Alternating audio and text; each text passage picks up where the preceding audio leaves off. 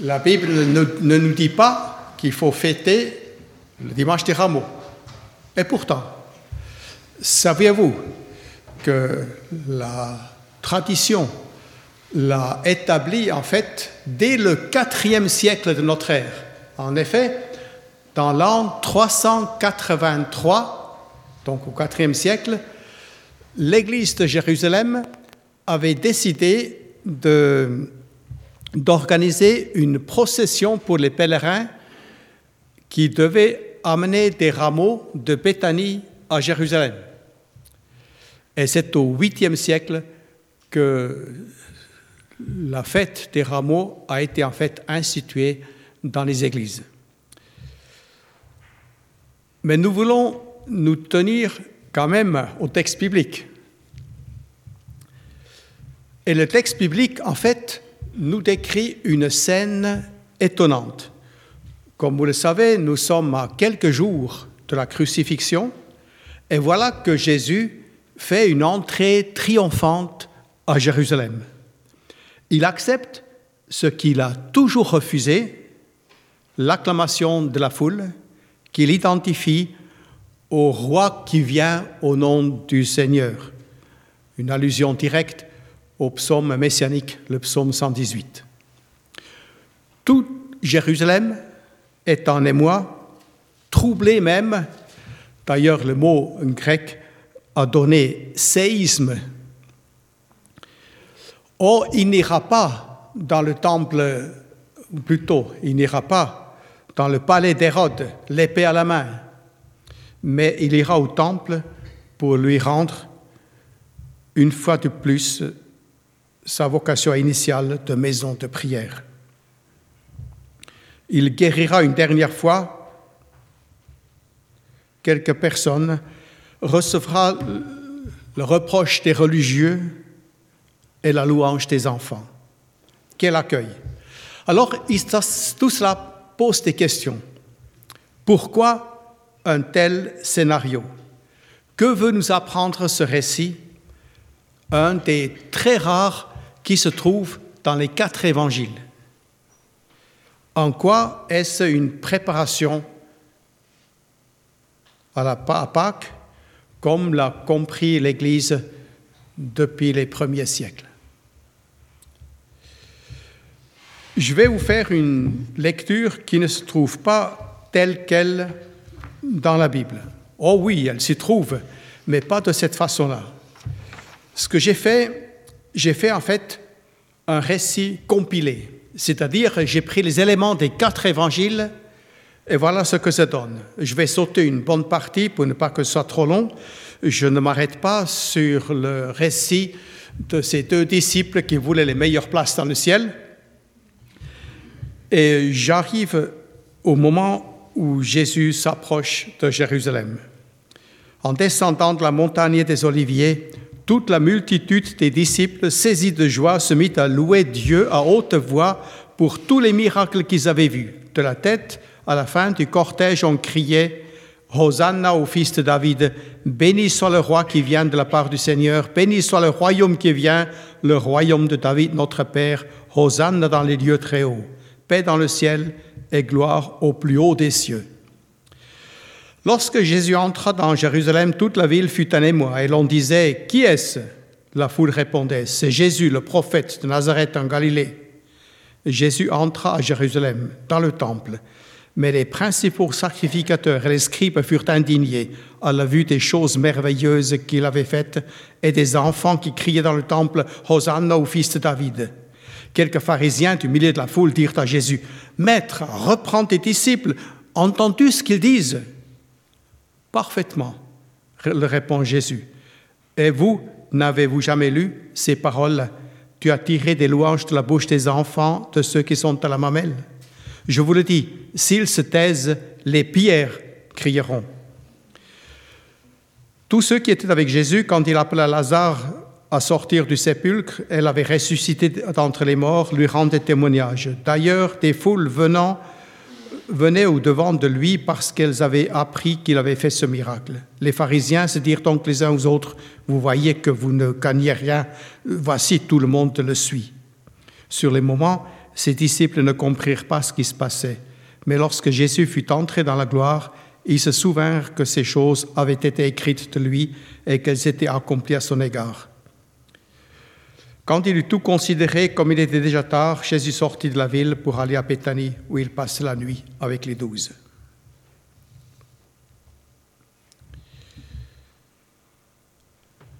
Ce que je vous propose ce matin, c'est en quelque sorte de nous mettre sur la route de Jésus. Je ne sais pas si elle va arriver.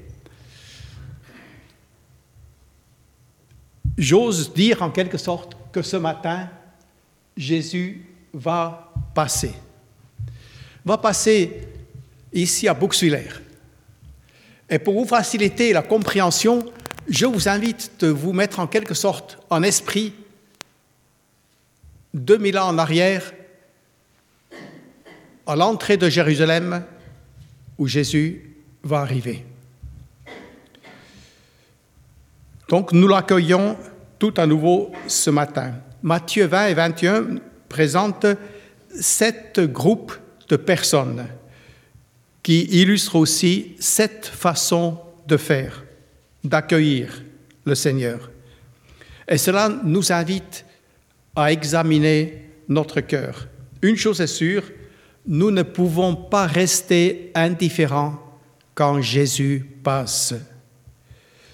Et Jésus, le ressuscité, passe ce matin parmi nous. Je rappelle le contexte, nous sommes dans la dernière semaine de Jésus sur terre. Jésus a décidé de se rendre à Jérusalem. Il sait parfaitement ce qu'il attend. À plusieurs reprises, nous lisons dans les évangiles, l'heure n'était pas encore venue. Mais maintenant, c'est le cas. Ni les hommes, ni les circonstances, mais Jésus seul a décidé. Et voilà donc les sept tableaux.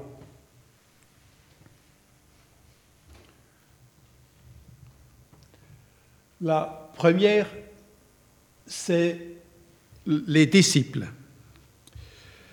Les disciples, qu'est-ce qu'ils font? Ils attendent le royaume de Dieu.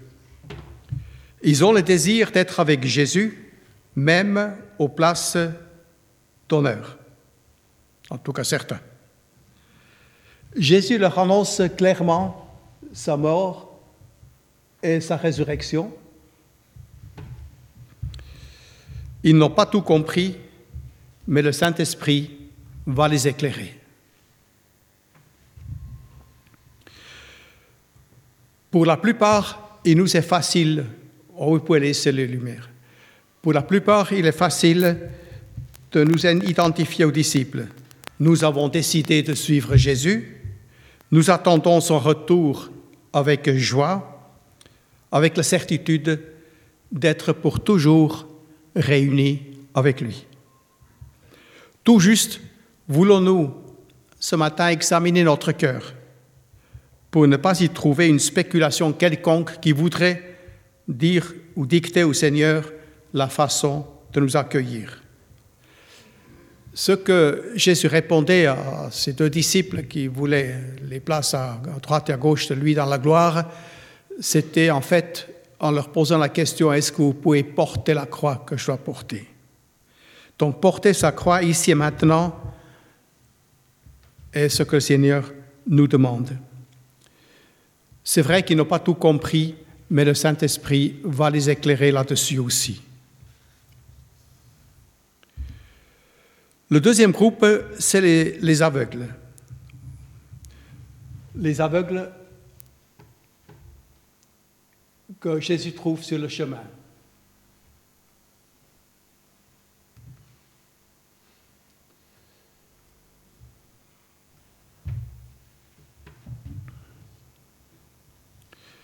Il en avait beaucoup sur le chemin de Jésus.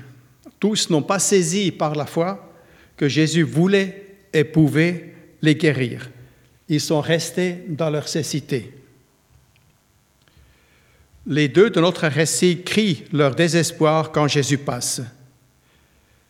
Et des gens, peut-être bien pensants, d'aller trop vite. Des gens peut-être bien pensants tâchent de les faire taire, mais ils persévèrent en criant encore plus fort Aie pitié de nous, Seigneur, fils de David. Et Jésus s'arrête, ils sont guéris et le suivent. C'est le but. Ce matin, encore une fois, Jésus passe. Nous sommes sur sa route. Il a dit qu'il est venu pour les malades, les perdus, les aveugles de toutes sortes. Il n'impose pas la guérison, il n'impose pas le salut. Ce matin, en quelque sorte, il tend la main. Il attend que tu la saisisses. La démarche coûte, elle heurte, elle rencontre des obstacles, parfois intérieurs et parfois aussi extérieurs. Mais le résultat d'un choix de suivre Jésus, le résultat est éternel.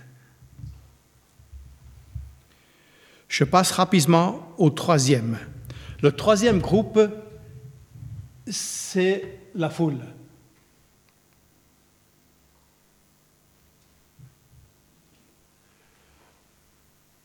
La foule, pour certains chefs, ils l'ont dit, ce sont des maudits, ceux qui ne connaissent rien, qui ne sont pas au courant, qui ne connaissent pas la loi, les ignorants, les méprisables.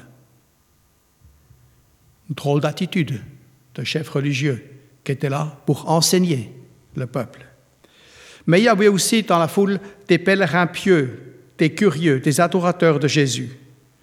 Il y a ceux qui vont crier Hosanna, sauve de grâce, mais ça ne suffit pas. Jésus va pleurer sur la ville impénitente. Il leur adressera un dernier message au temple.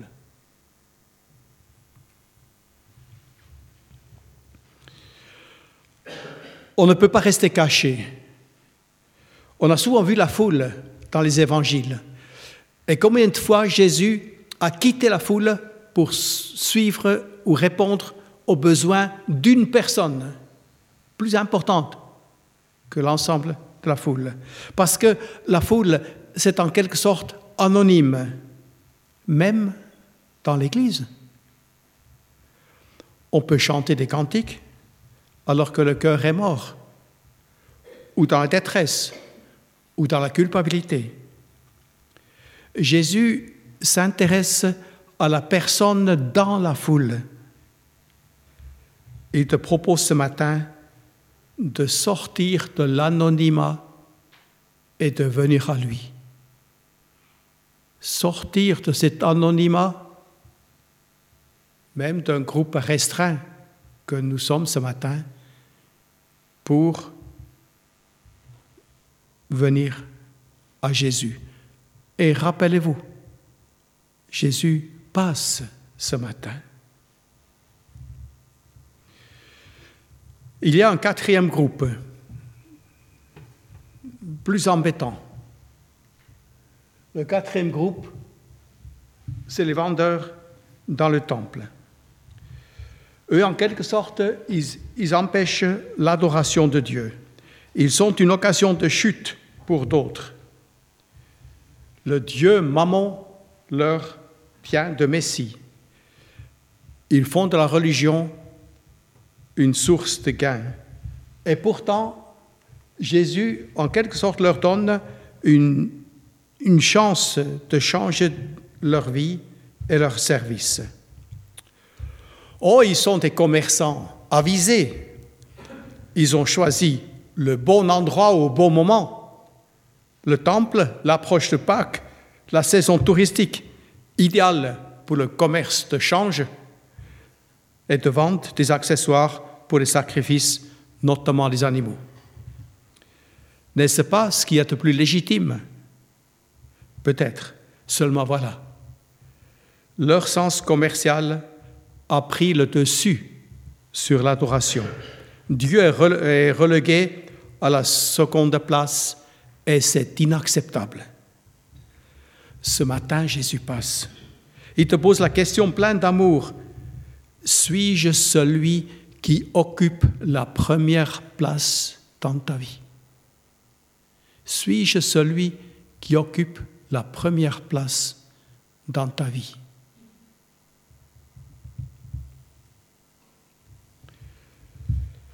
Le cinquième groupe que j'ai vu, qui se trouve dans l'Évangile, c'est les aveugles et les boiteux. Ils sont pas comme tout à l'heure sur la route, mais ils sont déjà dans le temple, dans l'attente. Dans l'attente de quoi? D'un aumône.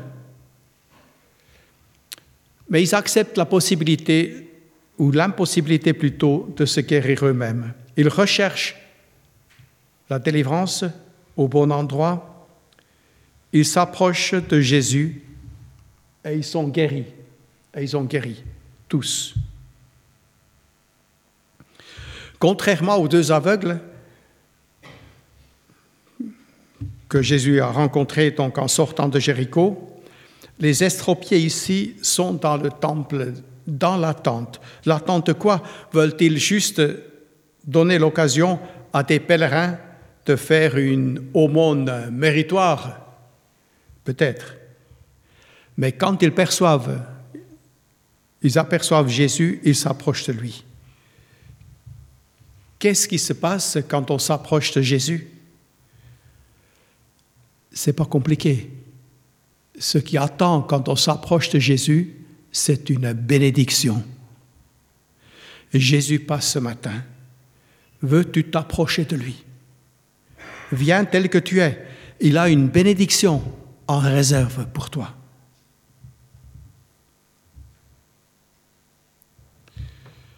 Le sixième groupe, c'est les plus difficiles. Ce sont les chefs religieux. On les trouve souvent sur la route de Jésus.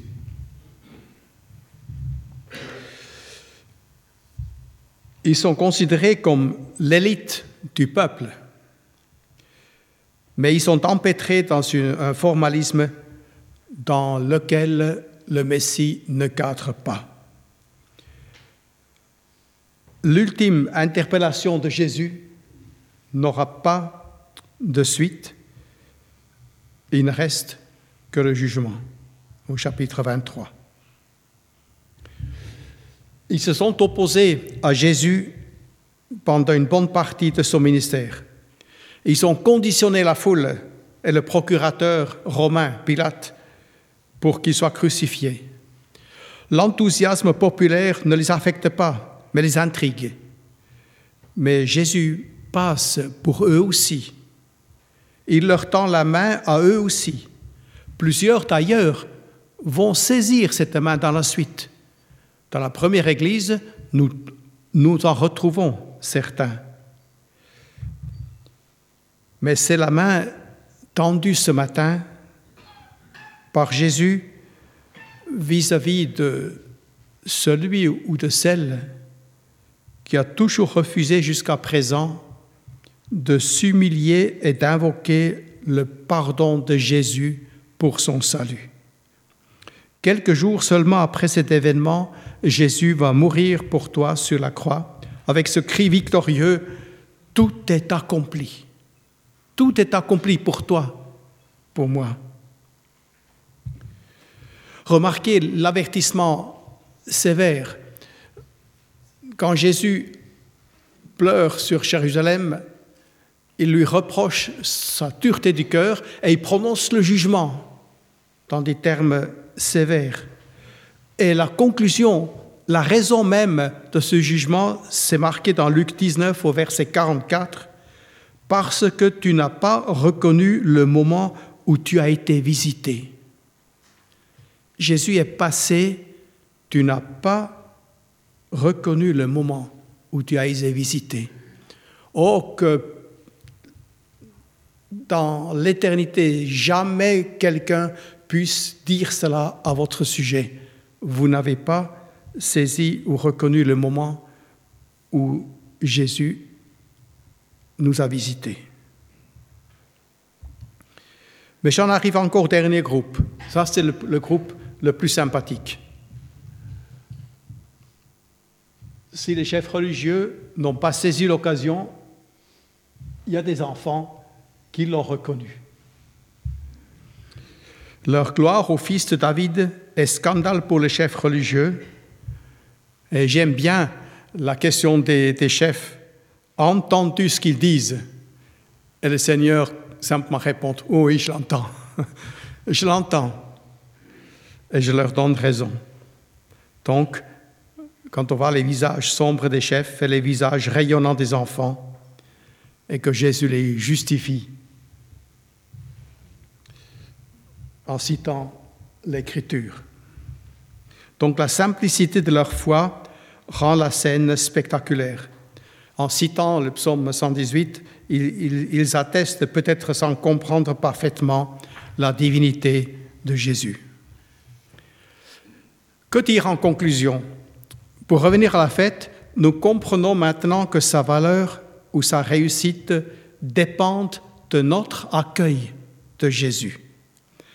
Parmi ceux qui l'ont acclamé, certains seront peut-être de ceux qui, quatre jours plus tard ou cinq jours plus tard, vont crier crucifix. Celui qui vient au nom du Seigneur, comme le crient les foules dans la liesse, si proche du cœur de Jésus, va être refusé par la ville. Très pratiquement, nous voulons nous interroger comment j'accueille Jésus qui passe ce matin dans notre culte.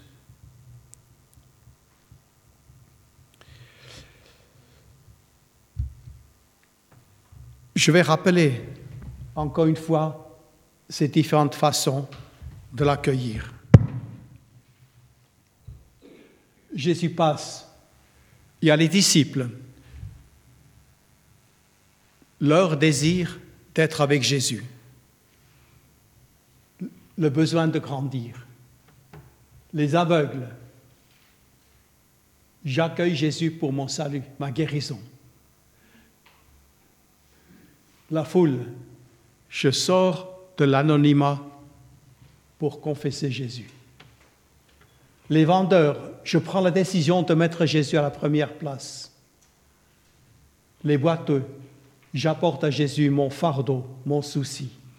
Les chefs religieux, je demande à Jésus de me délivrer de mon incrédulité. Les enfants avec eux, j'exprime ma joie à mon Seigneur et à mon Sauveur.